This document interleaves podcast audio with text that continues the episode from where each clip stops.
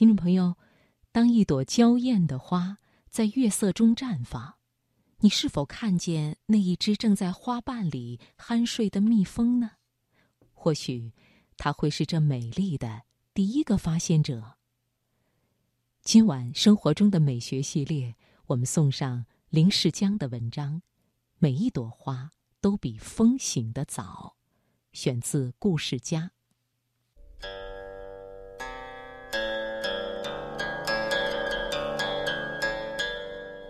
一张琴，一轴画，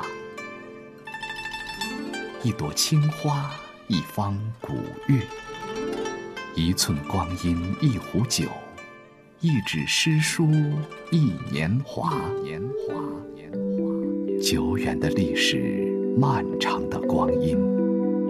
寂静之时，放慢生活脚步，享受生活美学。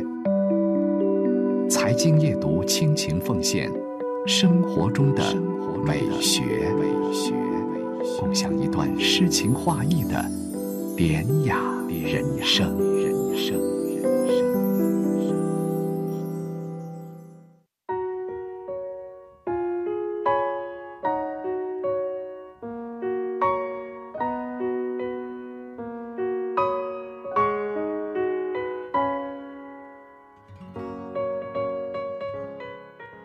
川端康成笔下的花未眠，写凌晨四点，忽然醒来，发现壁龛里的海棠花开，并没有像他一样睡去。人与物的关系由此展开情感的延伸，刹那间，美的惊艳点醒了他对自然美的崇拜与牵挂。一个处于睡眠状态的人。不可能听见花开的声音。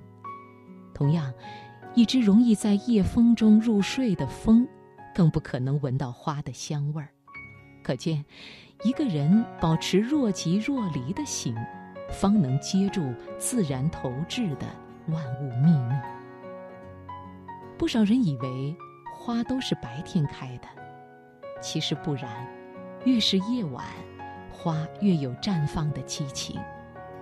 如同许多写作者喜欢在夜晚独守灵感降临，有时灵感这件事与花次第开放有异曲同工之妙。越是失眠者，越容易被醉人的花香吸引，把思想的翅膀扩张得比地平线更宽阔。我常常思考一些常人不感兴趣的事，比如花和风。睡与不睡，或者谁先睡？这当然不可能从《诗经》《楚辞》《本草纲目》里找寻答案，这是自然与生物学科的范畴。每次醒来，看见窗前摇曳的君子兰，而不见那只朔风，心里自然便有了答案。每一朵花都比风醒得早。可谓花未眠，风却已入梦。甚至午后，窗外白的、黄的七里香，开得漫天漫地。停在花蕊中的风，此刻已被醉晕头脑，或被蜜满足的不肯挪动身子。风们不动声色，像不喜欢花的大多数沉默者，简直不想直视花的衣裳。这仅仅是夜未央之前的景象，到了晚上，风就彻底不一样了。像人一样，风还是要按时睡觉的，只是它不具备人的睡眠深度。风适应群居，如一支山的快速反应部队，有超强的组织观念，并且还有自觉的纪律约束。一般来说，风都是选择没有风险的晚上睡觉。遇有不妙情况，他们会轮流换班睡，但在睡的时候，他们会不约而同地扇动翅膀，用于调节温度。如果是六月天，风就会离开花朵，到处巡查，甚至停在蜂巢外睡觉。它们简直就是世上最有本事调节舒适生活的小精灵。春分的早晨，住在浣花溪边的柯叔给我发来一幅他的最新摄影，恰好是一只开得正浓的海棠。